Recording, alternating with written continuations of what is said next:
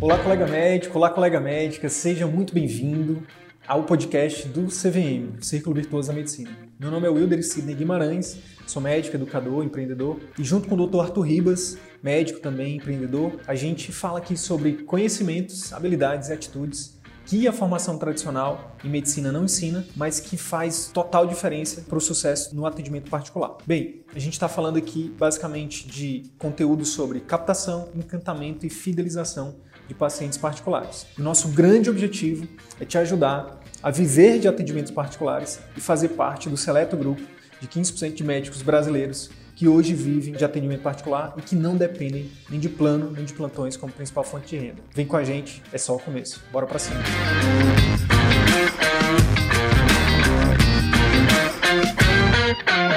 Hoje, na live de hoje, a gente vai falar sobre. A gente, na verdade, vai responder uma pergunta: será que é possível o médico começar no particular mesmo sendo generalista? Quem vai me ajudar a responder isso é a doutora Sara Coelho. Boa noite, Sara, seja bem-vinda. Boa noite, boa noite todo mundo. Prazer dividir aqui esse espaço com, com o Wilderi e dividir também um pouquinho da minha trajetória que está no comecinho com vocês. Show de bola, show de bola. Pessoal, a nossa intenção hoje é contar um pouquinho da história da Sara aqui, que é uma médica que, assim como você, né, provavelmente, né, ela, o que ela vai falar um pouquinho da trajetória dela, provavelmente pode, você pode se identificar pode ser o que você esteja vivendo hoje, né? Pode ser que as dúvidas que ela tinha lá atrás você tenha hoje.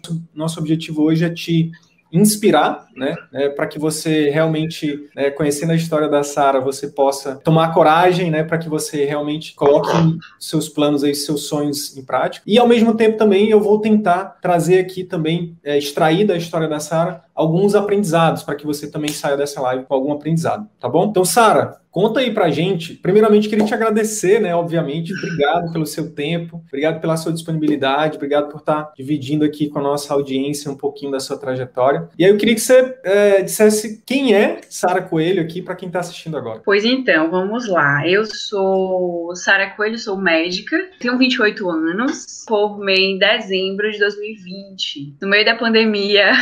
Formar no meio da pandemia, acho, acho que toda formatura para um estudante iniciar, entrar na, no mercado de trabalho já é um pouco ansiogênico, né? E no mercado de trabalho médico, dentro da pandemia, no início da segunda onda, que era quando eu iria formar, me trouxe um pouco mais de preocupações. Eu sou baiana, moro em Salvador, para quem não me conhece, deve ter aí tentado identificar pelo meu sotaque que não é tão comum nos outros lugares. É isso, assim, de, de aprendizado. Eu tive durante a faculdade um, um, uma, uma formação muito voltada para atenção primária. Fui presidente de liga de atenção primária, trabalhei muito com práticas integrativas e complementares, fiz estágios aí na Chapada Diamantina, práticas integrativas e complementares, e tudo isso foi abrindo a minha mente, expandindo as possibilidades da medicina, uh, que não é aquele movimento comum, né, de terminar a faculdade, já iniciar um processo de residência, que existe, doa quem doer, mas existe sim um, um formato formato que não é saudável, né? Desde a faculdade,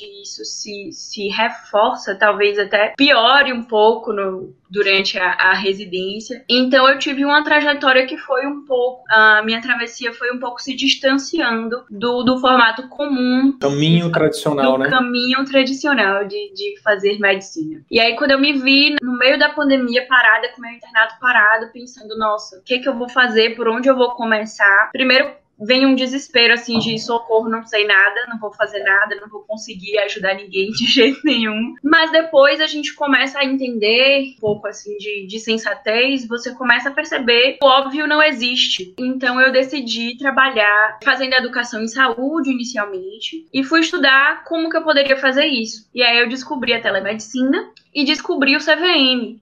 Então, antes mesmo de formar, eu comecei a assistir ali o conteúdo gratuito do CVM, tentar identificar uma forma de começar no mercado de trabalho que não fosse daquele formato é, não saudável, comum de plantões, é, noites perdidas, etc., mas também que eu conseguisse me inserir num mercado que estaria mais difícil do que o comum. Então, eu decidi iniciar com a telemedicina e também com atendimentos domiciliares, que é, eu já tinha um pouco de experiência por causa da atenção primária primária que eu vinha aí durante todos os meus cinco dos seis anos da faculdade. E aí eu decidi começar por aí. Eu tenho também uma história pessoal de processo de saúde doença. Acho que eu não falei ainda para o Wilder, mas eu tenho fibromialgia. Não. Ter descoberto a fibromialgia durante o processo, né? Um pouquinho antes de passar em medicina. E aquele tanto de estudo que a gente tem, eu estudava talvez 12 horas por dia antes de passar em medicina, não vim das melhores escolas. Então eu tive que correr atrás e todo esse processo eu precisei ressignificar para eu poder passar por um curso com saúde que não foi fácil e eu não podia, entre aspas, assim, destruir tudo isso no início aí da minha carreira. Então, foi nesse contexto que eu decidi trabalhar com o particular também, apesar de eu acreditar que o SUS é necessário e que a gente precisa trabalhar para fortalecê-lo também. Tua história se mistura com a da Natália, né, Valente? Imagino que ter conhecido ela foi deve ter sido algo que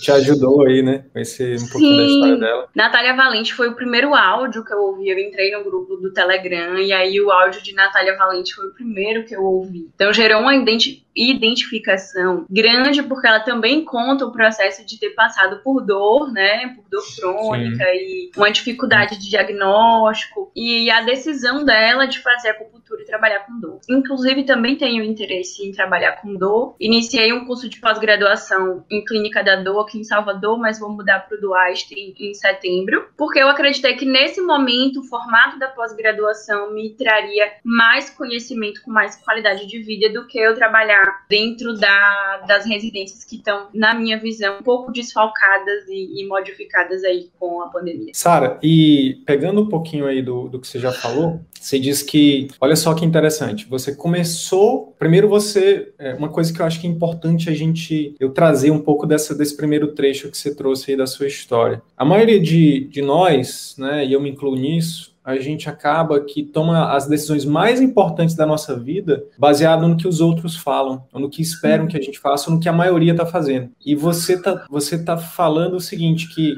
você, to, você, tomou você tomou decisões baseadas no que era importante para você, e em cima disso você buscou alternativas para fazer né, o que você acha certo, dos, enfim. Então, eu acho que isso é uma primeira coisa, sabe? Que, que às vezes o que acontece? A gente, a gente, a gente consegue a gente vê alguém tendo algum tipo de resultado, e a gente tá, quando a gente está de fora, a gente olha assim, e a gente quer justificar de algum jeito. Mas como que fulano está tendo tal resultado? Porque...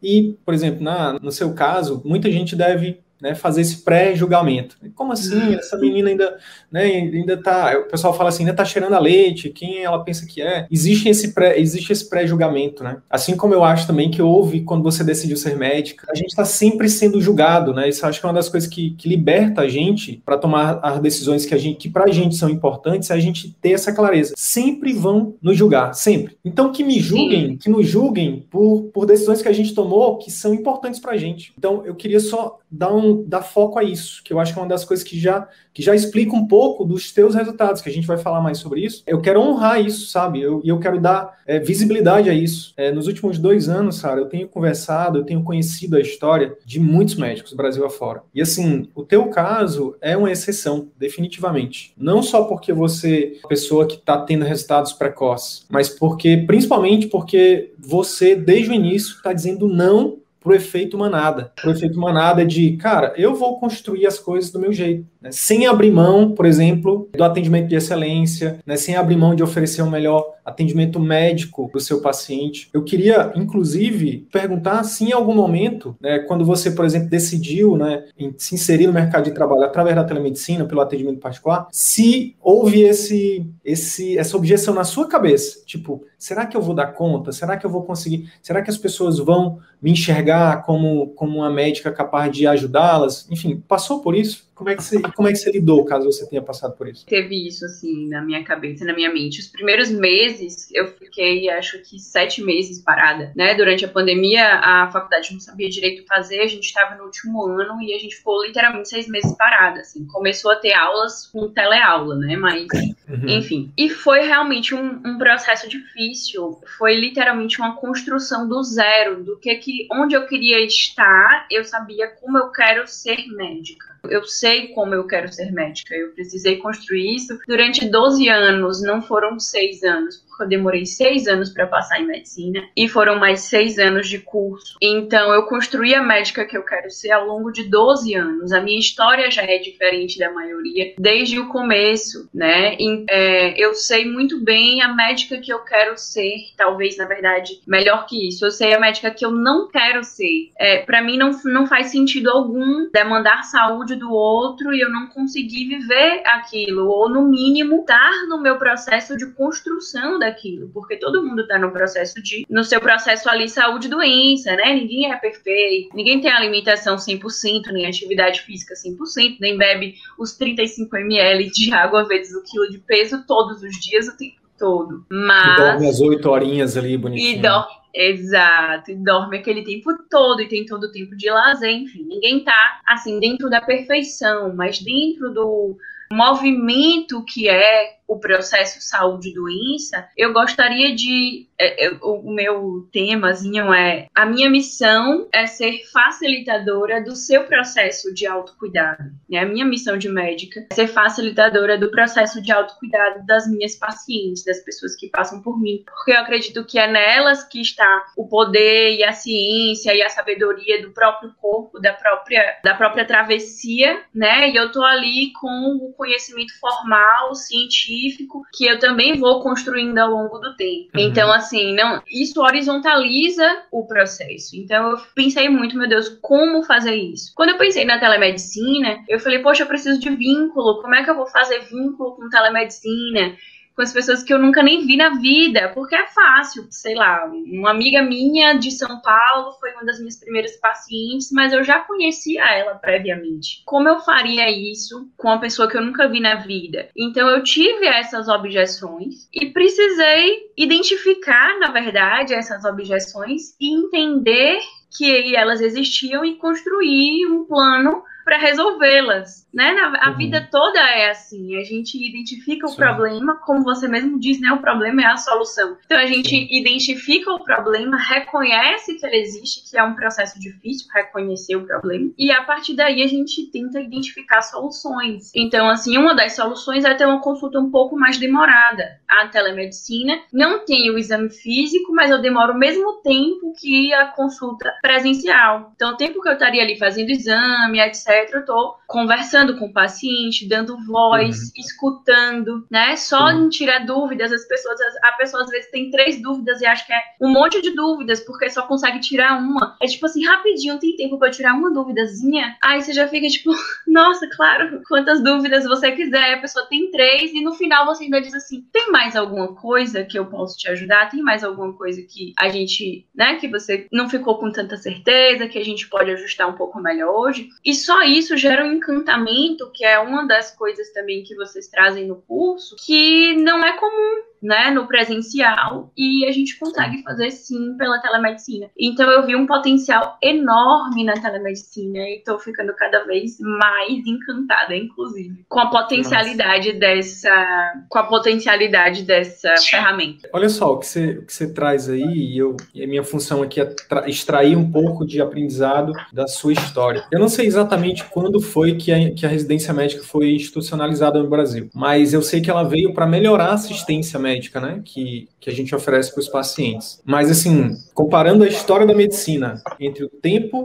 que a residência existe versus o tempo que a residência não existia, a residência médica é um embrião, é um bebê. Ou seja, todo muito antes da residência, a medicina já existia, né? Então, assim, essa, essa objeção, pô, mas será que eu vou conseguir ter meu consultório? Será que eu vou conseguir? Será que os pacientes vão querer me atender? Você é médico, você é médica. Na verdade, o problema não está no paciente, em você. Você uma coisa, é, desculpe de cortar, mas uma não. coisa que é comum a gente pensar é que será que as pessoas vão reconhecer o meu trabalho se eu não tiver numa residência? Será que as pessoas vão me reconhecer como médica ou vai ficar parecendo a ralezinha dos médicos ou a escória dos médicos, aqueles que não conseguiram, todos passaram, menos eu, né? Se você não tiver fazendo, mesmo que eu não tenha prestado, mas a impressão que fica da pessoa que está formando que os outros são melhores melhores e você se colocou num lugar pior, uhum. né? E eu precisei desconstruir essa verdade para mim mesma, porque eu também acreditei nisso durante um tempo, tipo, nossa, se isso me incomodava é porque de alguma forma eu poderia achar, né? Estar Sim. na residência aí dois anos você ser especialista em alguma coisa ou três é, é um lugar melhor do que o outro, né? Mas é Sim. é apenas uma travessia, como, não, não existe é apenas. E como é que você desconstruiu isso? É porque não existe apenas construção de conhecimento naquele formato. O que eu não posso achar que o que em 2020 era verdade na medicina vai continuar sendo para sempre. E o que eu estudei durante a faculdade, eu não vou precisar nunca rever. Todo paciente que eu atendo, coisas simples, anemia, uma vitamina D, uma hipovitaminose, uma parasitose, né, distúrbio do sono, que é muito comum. Então, assim, todo paciente que vem para mim, eu estudo o caso daquele paciente depois. Eu vou procurar revisões de literatura para ver, né, se o que eu o que eu estudei há um tempo continua sendo a mesma coisa agora. Então, a uhum. gente pode ser ativa, né, e fazer essa busca ativa e um pouco do formato do meu curso que foi de PBL ensina você ter essa autonomia no estudo. Atividade para gerar resultado para o seu paciente, né? Exato, exatamente. Então, e uhum. como eu, eu, eu, proponho um formato de, de atendimento e de acompanhamento que é centrado na pessoa, às vezes o que está descrito na literatura, que é o padrão, a gente não consegue implementar para o paciente naquele momento. Paciente hipertenso que tem que usar, sei lá, três drogas, mas não usa nenhuma direito. Então, por que não começar com uma apenas? Vamos tentar essa uma, até essa uma ficar bem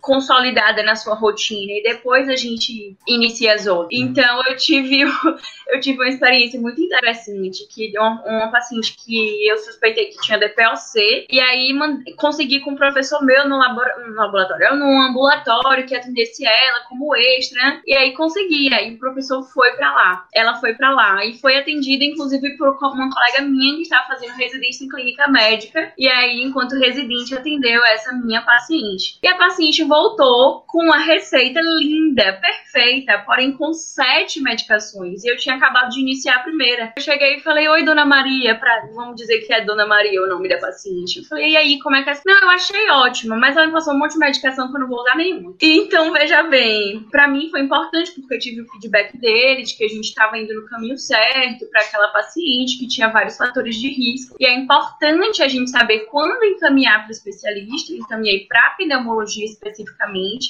mas assim, o segmento dessa paciente, o vínculo dessa paciente, né? a, a né, adesão, o resultado resultado dessa paciente vai ser a partir do meu trabalho. Então, você desconstruiu essa, essa parada que muitas vezes, sabe o que, que eu acho? Eu acho que se a gente for parar para pensar, eu estudo marketing, eu estudo vendas, eu estudo mercado, cada vez mais me. Eu estou nessa construção, como você fala, de, de um empresário, de um empreendedor. Então, existe uma jogada de marketing por trás disso. Já parou para pensar? Existe Sim. uma empresa gigante que empurra o médico para a residência. Já prestou atenção nisso? Que cria, que cria esse, que cria esse médico melhor que passou na residência do médico pior que não passa na residência, entendeu? Existem empresas que fazem com que a gente acredite nisso. Às vezes, por exemplo, minha esposa, ela fez residência e eu fiz mestrado, e a gente decidiu casar no meio dessa loucura. Uma das piores coisas que, que assim, uma das piores decisões, não o casamento, mas o momento. O momento, sabe por quê? Porque a residência, uma, residência e um mestrado são coisas, como você disse, né, no início da sua fala, que sugam a gente de uma forma que é totalmente desnecessária. E a gente não combinou nada disso antes, né? Só disse para você que a gente ia bater um papo e que você poderia ser você mesmo. Talvez o fato de você também fazer parte da família CVM é que você em algum momento se identificou com alguns posicionamentos meus. Então, eu, eu, o CVM existe, inclusive, que a gente traz para cá é muita coisa que a formação não dá conta, ou faz ou não dá conta da melhor forma, né? Coisa, é, líderes, é, que existe no CVM, que ajuda a gente que é recém-formado, é a consulta que converte. Esse módulo é um módulo necessário, talvez principalmente para a gente que é recém-formado, porque ele acaba vou falar por mim, né? Ele acabou me dando uma segurança maior. Já era um, um, um, formato de consulta que eu me preparava para fazer, que eu nunca tinha tido a experiência de fato de como posso dizer, de conduzir uma consulta daquela forma, que seria a forma que eu gostaria que fosse a minha consulta. Né? Eu estava formando agora. Como fazer? Eu não tinha ainda o meu formato. Não tinha nenhum vício, né? Não tinha que não construir tinha. nada para poder construir novo, né? Você já começou da forma certa, né? Já comecei dessa forma, que eu concordo que não, deva ser não, a forma certa. Não, não existe a forma certa, né? Mas a forma que a gente defende, né? E isso é um, um, uma forma que eu entendi adequada. O, o, módulo, cada aula vai lhe ajudando. Então, eu fui anotando coisas que você pode fazer, não só pela questão da venda, né, da consulta, pela questão da venda do pai, mas para aquela sua consulta ser mais efetiva no, no objetivo que você tem com aquele paciente, que no meu caso é ser facilitadora do processo de saúde e doença daquela pessoa. Então, eu consigo, uhum. com aquele esquema, ser, fazer mais. De, de uma maneira mais segura. Então eu lembro que eu falei no início, acho que na primeira live, que eu demorava demais, eu tava me sentindo. Sabe quando você começa o, o, o ciclo clínico, que você começa a fazer anamnese, e aí você passa duas horas no hospital fazendo anamnese, duas horas e meia fazendo anamnese de uma pessoa, e quando o professor chega, você esqueceu de perguntar um monte de coisa. Então as minhas primeiras. As minhas primeiras consultas foram mais ou menos assim, como médica mesmo. E a gente vai aprimorando, refinando em cada consulta. E o formato, né, dali, daquele módulo me ajudou a fazer isso com maior segurança. Eu já consigo também fazer em menos tempo, quase dentro do tempo que eu tenho como ideal. Ainda às vezes demoro mais mas já estou mais perto de cá do que de lá.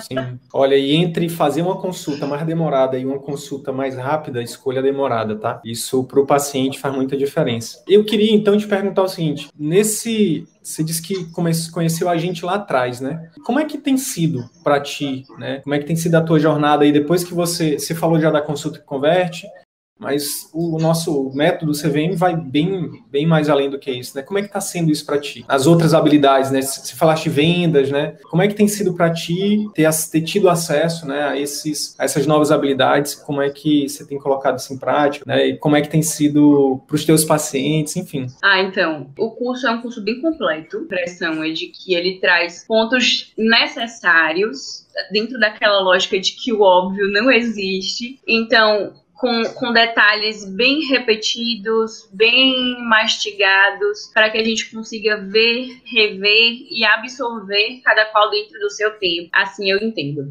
Então, para mim, um, um, um, módulo importante foi da construção do pai, tanto do motivo, que era para mim um, um, reforçar da lógica do que eu gostaria de fazer a medicina, já que você não fazer atendimentos soltos necessariamente. Pai, pai só para poder explicar para o pessoal que que está chegando agora, que porventura não tem ouvido, não saiba ainda o que é o PAI. O PAI é um, um apelido, né, um, um, carinhoso que a gente chama de Programa de Acompanhamento Intensivo, né, um acrônimo para programa de acompanhamento intensivo é a estruturação de um pós-consulta para que você seja um co-responsável ali pelo resultado dos seus pacientes, para que você ajude o seu paciente é, a ter mais resultado. resultado. Exato. Então, assim, eu já tinha uma proposta antes, né? eu colocava lá na minha mensagenzinha um bônus. Uma semana depois, eu vou entrar em contato. Minha mensagem era assim: uma semana depois da consulta, eu vou entrar em contato com a senhora para identificar se teve algum problema com o medicamento, algum efeito colateral e a gente fazer os ajustes necessários. E era isso que eu fazia. Aí veio o CVM uhum. com a estrutura cultura do pai, né? Que faz, na verdade, não é só o pós-consulta, desde o, da pré-consulta, a gente fazendo todo aquele é, a, o atendimento e o formato que, que vocês ensinam para sugerem para que a gente faça na, no pré-consulta, que também me ajudou muito enquanto recém-formada, porque eu criei logo um formulário de pré-consulta e o formulário de pré-consulta me dá várias pescas. Aqui em Salvador é pesca, não sei como é para você.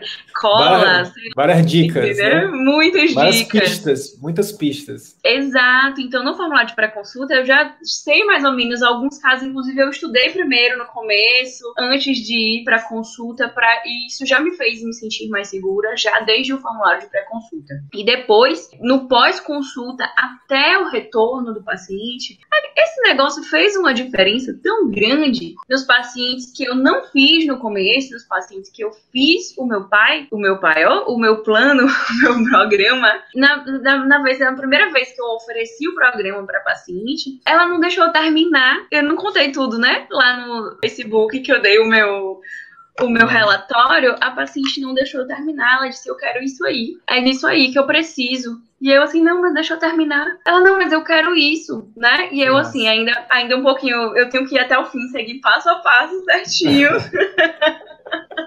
faz uma diferença, porque eu já acreditava nisso, né? De que você fazer uma consulta agora e pedir para o paciente voltar seis meses, aí ele volta seis meses dizendo que não fez nada, não conseguiu. Sendo que a gente consegue identificar na primeira semana, na segunda semana que o paciente não está conseguindo e reajustar o plano de cuidado ali. E esses reajustes fazem uma diferença enorme. Com certeza, então, com certeza. É, o módulo do pai foi assim sensacional para mim. E até hoje todos os que eu cheguei a oferecer, eu consegui fechar, inclusive o último na primeira consulta, que eu falei para paciente, olha, tem um plano, geralmente mostro no final, no retorno, eu não quero ver agora, me mostre agora. E aí eu mostrei na primeira consulta. Então, assim, não por uma questão de rendimento, mas existe também um retorno financeiro interessante. Eu comecei, por exemplo, eu vou fazer o meu a minha pós-graduação, que eu preciso pagar por isso, e eu queria ter dinheiro para pagar à vista, para eu ter um desconto maior que nenhum investimento vai me dar 15% de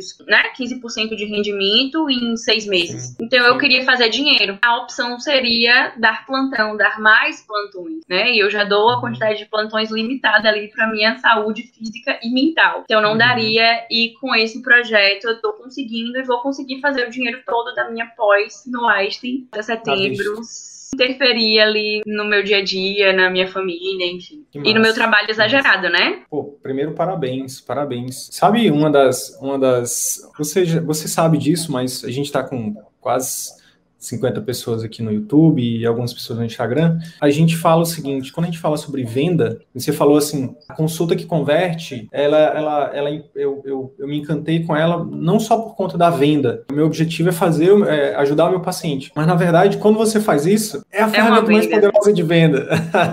por quê? Porque o que é vender, né? Vender é ajudar. E quando o paciente realmente, quando ele, ele sente que você é, verdadeiramente está interessado em ajudá-lo, nossa, você fez uma coisa que, que é, é o pré-requisito de qualquer venda, que é confiança. Você ganhar a confiança daquela pessoa. Então, a partir dali, tudo que você oferecer, ela vai entender que é pro bem dela. E é por isso que você nem terminou de oferecer o pai. Ela disse: Não, doutor, eu quero. Por isso, porque ela já confia em você, ela já, ela já sentiu que você vai estar junto dela. Sem dúvida.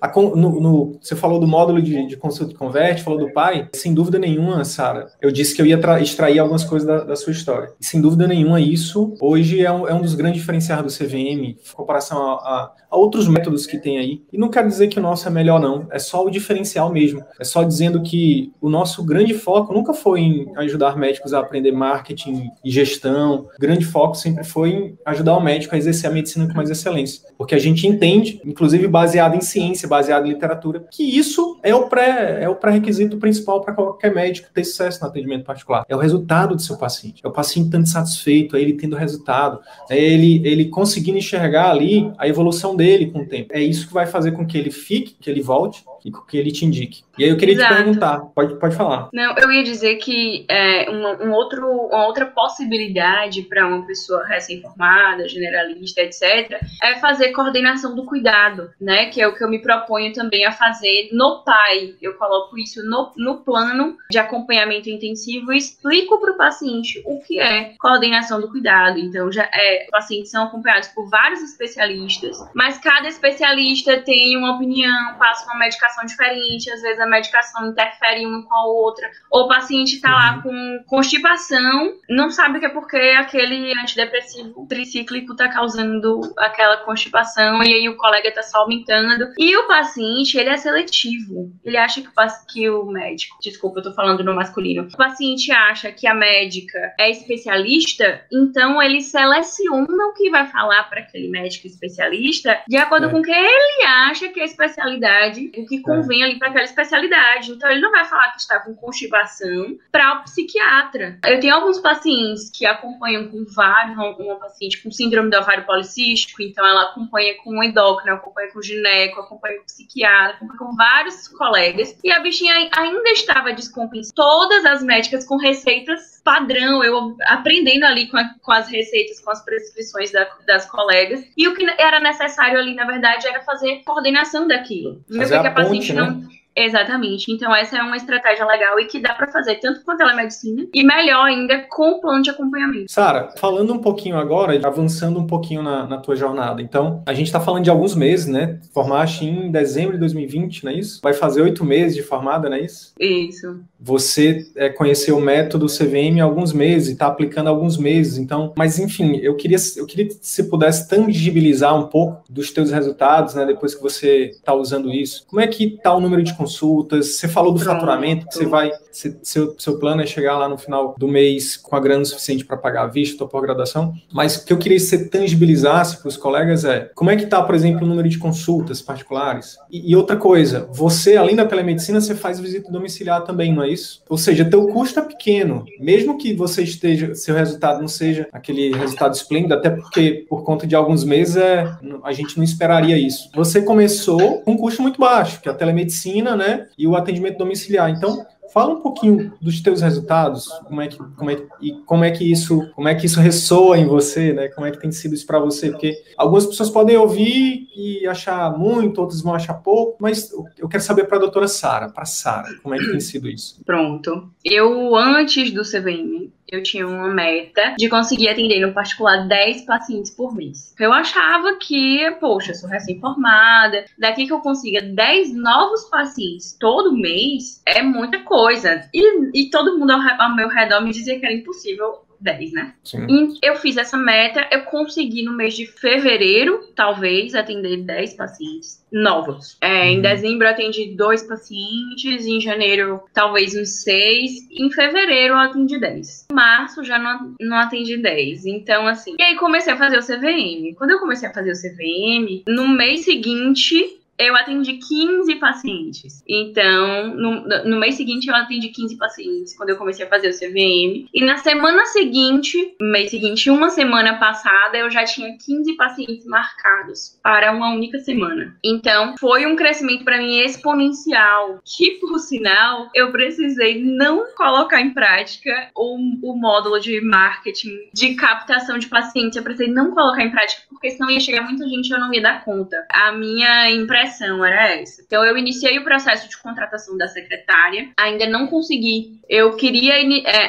atender mais pessoas, mas com uma boa gestão disso do processo que vocês também colocam, que é necessário para eu não me perder. Isso vai acabando perdendo a qualidade do, da assistência Sim. que você dá. Então eu precisei não colocar em prática captação de pacientes assim mais assertiva, que vai direto naquelas pessoas que são o meu público, porque eu não daria conta. Então eu tô atendendo, a, eu saí da meta de 10 para 15, no máximo 20 pacientes por mês. Novos. É, por, novos. Porque 15 por semana ficou muito. Foi uma semana que eu trabalhei demais. E como eu vou, tô com outros projetos, etc., eu coloquei 15 no máximo, exagerado. 20 pacientes por mês. Só vou começar a atender mais que isso. Talvez assim, 5 por dia, por exemplo. 4 por dia é um, uma boa possibilidade. Mas depois que eu consiga sair completamente, que é a minha meta dos plantões. Uh, ainda não faço isso, né? Por óbvio,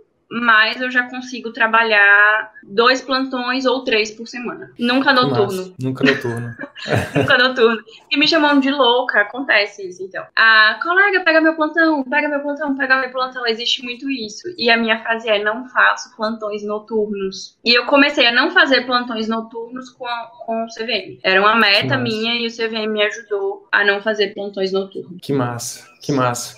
Olha, uma coisa é um faturamento, outra coisa é lucro, né? É o que realmente fica no bolso. Então, quando, como você usa a telemedicina e como você faz atendimento domiciliar, teu custo é baixo. Mesmo 15, 20 pacientes por mês, tá dando realmente. E aí, fora os pais, né? Porque a gente tá falando só de. Como é que, como é que tem sido os pais? Você, você tem. Você, eu lembro que você falou que tinha fechado, começou o primeiro lá atrás. Como é que tem sido isso para ti? Isso. Olha, os pais, eles são assim um desafio, porque você fecha ali e você precisa manter o cuidado e a qualidade com aquelas pacientes. Agora eu tenho quatro pacientes em, em acompanhamento. Então eu fechei duas no mês de junho e agora julho eu já tenho mais duas. Uhum. A minha meta para dezembro era fechar três por mês. Eu fechando três por mês, eu já tenho de receita o que eu ganho dos, com os plantões do SAMU, por exemplo, com três pais fechados por mês, sem nenhum uhum. outro paciente. E aí eu consegui dois em, em junho e dois em julho tá ok para mim por enquanto que eu tô ajustando o formato, né, regras que você tem que mandar para os pacientes, os vídeos, as coisas. Eu gosto de fazer as coisas com qualidade. Então, tá bom para mim desse jeito. Eu tô aprendendo devagarzinho. Eu ia falar algo, mas eu esqueci. Não, é muito é, é incrível assim, porque assim, enquanto muita gente chega no CVM falando assim: "Ai, como é que eu faço para atrair mais pacientes? Como é que eu faço para aumentar o número de pacientes particulares?" Você tá dizendo pra gente que sua preocupação hoje é em organizar, né, para que o número de pacientes não seja maior do que você realmente dá conta, para que não perca a qualidade. Exatamente. Isso isso, Sara, você com alguns meses, né? Porque na verdade você já trouxe muito isso também, eu acho, da sua, da sua trajetória, né? Da sua, dos seus valores também, da sua mentalidade de que não adianta você ter um monte de pacientes novos se você não oferece o melhor para aquele paciente. Quando as pessoas falam assim, não, mas minha consulta já é muito boa, mas eu já faço isso, minha secretária é maravilhosa, eu só quero trazer mais pacientes. Eu já penso assim, hum, será? Porque se fosse tão boa, as pessoas estavam te indicando. Que eu imagino que hoje é o que deve acontecer contigo, né? Se, te, se, se, tu puder falar disso, porque é o que eu vejo com os outros, com os outros colegas, né? E, e tipo, é, isso é muito óbvio. Quando você recebe um atendimento de excelência que é diferente para melhor, isso é do ser humano também. A gente tende a compartilhar, tende a dizer para um amigo, para um familiar, olha, você tem que conhecer esse médico, essa médica. Isso é o que a gente, assim, a nossa maior estratégia de marketing, né, que a gente defende é essa, é você fazer um serviço desde o marketing, né, e, e você faz isso, você não, você disse que ainda não está investindo tanto no marketing, mas você faz isso com seus conteúdos lá no seu Instagram. A gente acompanha, né? Você está lá, por exemplo, mostrando que você você faz o que você recomenda, você está lá compartilhando conteúdo de qualidade, né? Tirando dúvidas. Isso é captação também, né? Então, Exato. ali o paciente já começa o encantamento. Quando chega para marcar a consulta, é atendido também de uma forma diferenciada. Quando faz a consulta, o ápice do, do, do vínculo acontece. E aí depois tem o pós-consulta. Quem que Sim, faz isso? Uma coisa legal, Sidney, seguinte, eu atendo telemedicina, atendo, uhum. faço atendimento domiciliar, comprei uma maletinha, coloquei ali materiais médicos, um estetoscópio, um tensiômetro, um oxímetro, aí comprei um difusor para colocar uns óleos essenciais e já dar, já fazer um diferencial. E vou com isso. E o meu iPad para poder é, registrar a consulta. É isso, assim. Então, realmente não teve um custo altíssimo, né? Que é você abrir uma clínica. Uhum. Uh, mas eu queria também ter um espaço. E aí o CVM me estimulou a ter esse espaço. Eu acabei locando uma sala por coworking num local que tem mais pessoas de, das outras áreas da saúde do que médicas. Eu amo isso. Porque o que acontece? Médicas tem reconhecimento, não sei porquê, reconhecimento social, assim, de a, a, sociedade valoriza o ser médico. Porém, tem uma péssima fama. Médico é mal falado em todo lugar, não sei porquê. Então, assim, como uma pessoa que não escuta, uma pessoa que não consegue tirar dúvidas dos pacientes, como uma pessoa que é grosseira às vezes, que briga, que dá bronca, né? Com os pacientes. Sim. Ah, você devia fazer isso. Então, o médico tem um, uma fama ruim. Eu gosto de ter um vínculo com outros, com as pessoas das outras áreas. Então eu escolhi um lugar, olha que interessante, que tem várias salas. Tem uma sala de consultório médico, que é consultório formal, a mesa do lado de cá, o médico do lado de cá, o paciente do lado de lá, e uma piazinha, não sei o quê. E tinha um consultório que era usado para uma psicanalista, que tinha um divã, uma mesa uma florzinha diferente, um negócio. Eu falei, eu quero esse aqui. quero esse diferente. Aí a moça, não, mas você não é médico? Eu falei, sou, mas eu quero esse diferente. Eu trabalho com, com pessoas com dor muscular, é a minha proposta. E as pessoas com dor muscular, a maca é desconfortável, tem um divã. Eu posso me abaixar e fazer o exame físico, né? Tem até um, um banquinho que eu posso sentar naquela, naquela altura diferenciada ali. Essa proposta de adaptação, a, o interessante é que a primeira paciente que chegou lá, ela olhou e disse: Nossa, posso tirar o sapato? Olha que coisa perfeita. Eu achei lindo. E realmente aí já vem o outro modo da clínica que encanta, Sim. né?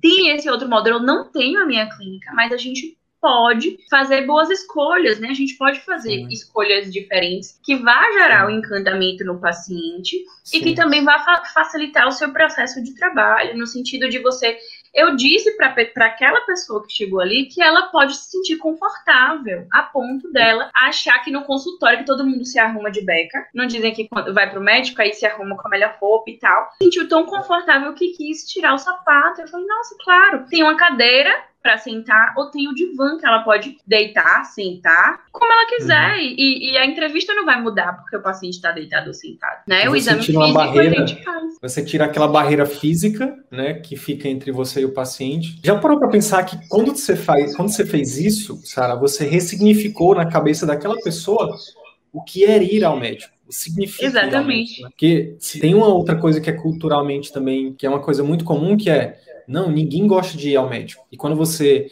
quando você faz essa outra proposta, quando você faz esse outro, esse, esse, quando você ressignifica isso, nossa, ir ao médico se torna uma experiência interessante, né? Exato. É o que a gente não é um custo alto, não. É um custo tranquilo, eu tenho um custo baixo, na verdade. Eu só pago os impostos, porque eu trabalho com PJ, né? Uhum. eu fiz lá com a contabilidade a conta de se ia ser mais vantajoso trabalhar com pessoa física ou com PJ. Por enquanto, com PJ está sendo melhor, então eu trabalho com PJ tanto para receber plantões quanto para emitir as notas fiscais. É, outra coisa, falando em notas fiscais, é que eu aprendi também com o CVM atender os pacientes que vêm do particular. São pacientes que, que vêm do particular, não, que vêm dos planos de saúde. Aprendi com o CVM captar os pacientes que vêm já têm plano de saúde. Então eles me perguntam: você atende plano de saúde? E eu digo: atendo, atendo pela modalidade de reembolso. Então eu já não digo não, tendo uhum. pela modalidade de reembolso, me disponham a fazer o que for necessário, porque o plano da pessoa solicite, às vezes é, o plano é meio, um pouco chato, pede muitos relatórios, vai e volta de documentos, e eu digo para a pessoa o que for necessário, a gente faz sem custo para você, é, de relatório médico, de solicitação, às vezes precisa ter um nome uhum. específico, consulta uhum. médica, tem que ter esse nome, se não tiver esse nome não serve. A gente faz e a gente consegue ter uma adesão muito grande de pacientes que têm plano de saúde, e aí vão conseguir os exames, outras coisas pelo plano, trabalham com a gente sem ser pelo plano. Sara, eu queria te perguntar agora,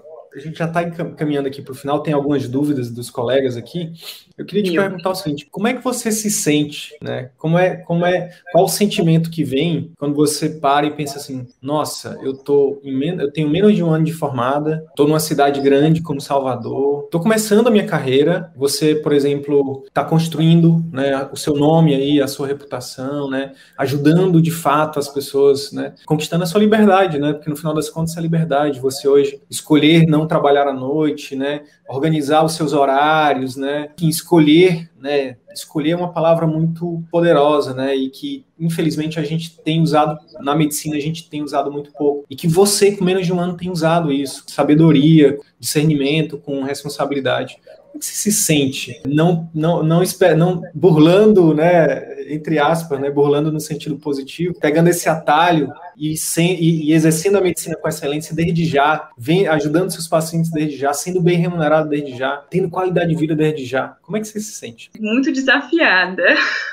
Esses dias, é, isso fica parecendo assim que a gente está vivendo no mundo de Alice, né? Mas não é. Tudo isso é um desafio muito grande e cada paciente que eu atendo, que vem com a receita do meu professor que atendeu essa paciente, aquilo me dá um, uma coisa assim. Então, começo, primeiros pacientes que eu vinha receitas de médicos, médicas renomadas na cidade e aquela paciente estava me escolhendo. Então, inicialmente foi, nossa, não era para ela me escolher. O meu primeiro pensamento foi esse, tipo, não, volta lá. Faz o seguinte, a minha prescrição vai ser essa, volta lá e conversa com ele, porque ele vai conseguir te ajudar melhor que eu. Depois eu pensei, não, se essa pessoa já foi atendida por pessoas renomadas da cidade e agora me procurou, é porque eu tenho alguma coisa que consigo ajudar. E aí o meu desafio é não me acomodar com isso, continuar uh, buscando melhorar, lapidar o meu conhecimento para eu conseguir ajudar melhor essas pessoas e conseguir ter contato, né? Fazer um, um network. Então eu tenho pacientes que eram hum, que são atendidos por especialistas professores meus, que a gente consegue, inclusive, ter um bom, ah, uma boa troca, né? Fazer como se fosse interconsulta, como se fosse não, fazer interconsultas, que também é uma possibilidade para telemedicina, é a interconsulta. A gente consegue fazer isso, mas também de, de professoras minhas que me indicam para um paciente. Ou então, eu não sei dizer completamente qual é o meu sentimento, né? O meu sentimento é de que eu ainda sou pequena, ainda sou não pequena não no sentido de inferior, tá? Mas pequena no sentido de estou no começo e é necessário eu assumir isso, né? Estou no começo, às vezes eu eu chego, atendi três pacientes que são assim, socorro. E agora eu preciso estudar todos esses casos. E aí veio uma paciente com a tiroidite, aí as outras pacientes todas vieram com tiroidite depois. Imagina se eu não tivesse estudado da primeira. Então, não é a ideia de você competir com os médicos especialistas de jeito nenhum. Eu não tenho, inclusive, conhecimento para fazer essa competição, mas é você saber o que está fazendo. Então, se eu tenho uma paciente que é acompanhada Sim. com endócrina, com endócrino, que tem tiroidite de Hashimoto, enfim, outros problemas lá metabólicos e está com dor muscular, eu vou cuidar da dor muscular, eu vou fazer o procedimento de agulhamento. Eu preciso saber ali o que está acontecendo com aquela paciente e o que eu também posso ajudar na parte metabólica enquanto médica, Sim. né? É, é, um, é desafiador, é desafiador, é muito gostoso. Eu me sinto bem, acho que eu tô fazendo o que eu passei 12 anos da minha vida me preparando para fazer. Eu acredito que eu estou fazendo. Parabéns, viu? Parabéns aí pela tua trajetória. Obrigado por dividir com a gente. Imagina como é que vai ser a nossa conversa daqui a dois, três anos, quatro, cinco anos. Então, enquanto hoje a gente tem colegas que estão, a maioria, né, hoje que procura a nossa ajuda, que conhece o nosso, nosso trabalho, eles estão no momento, Sara, de, de, tipo, de não aguentar mais, sabe? De tipo, é, e o nosso trabalho, inclusive com a sua participação hoje aqui, é exatamente ajudar essas pessoas a despertarem. São pessoas que têm um conhecimento técnico gigante, mas que, por outro lado, do ponto de vista de coragem, de clareza, às vezes até de autoconfiança, de acreditar no próprio potencial, ou de, muitas vezes até de, estão presos a algumas crenças, né? Alguns pré-conceitos, né, conceitos pré-concebidos, não conseguiram construir o que você está construindo. Você diz que, que é desafiador e, e, eu acho que não tem nada nessa, nessa vida que seja bom que não seja desafiador. Quando a gente para de perder o medo, quando a gente para de perder o frio na barriga, tem alguma coisa errada. O ideal é que a gente esteja sempre nos colocando em posições que gerem esse frio na barriga, porque isso, isso nos diz que a gente está sendo que a gente está evoluindo, que a gente está crescendo, que a gente está sendo desafiado. Tem muita gente hoje que está nesse processo de transição, de travessia, como você bem diz, né? Um professor meu, do meu estágio, meu estágio que eu fiz na Chapada Diamantina, que ele me disse o seguinte, na época eu tava bem assim, doida, estudando bastante antes de iniciar o internato. Eu tava bem focada e talvez mais do que precisava. E ele me disse o seguinte: não deixe o frenesi do dia a dia tirar a arte de exercer a medicina das suas mãos. Então, Nossa. esse conselho eu trago até hoje. Toda vez que eu tô cansada demais, que eu tô, né, estressada e tal, eu repenso, poxa, o que que eu fiz ou o que que eu deixei de fazer. Preciso fazer minha yoga, eu preciso fazer atividade física, eu preciso me alimentar bem, porque se eu não conseguir fazer isso, eu preciso ter tempo para minha família, preciso visitar minha mãe, que tá com um pouco aí de, de ninho vazio.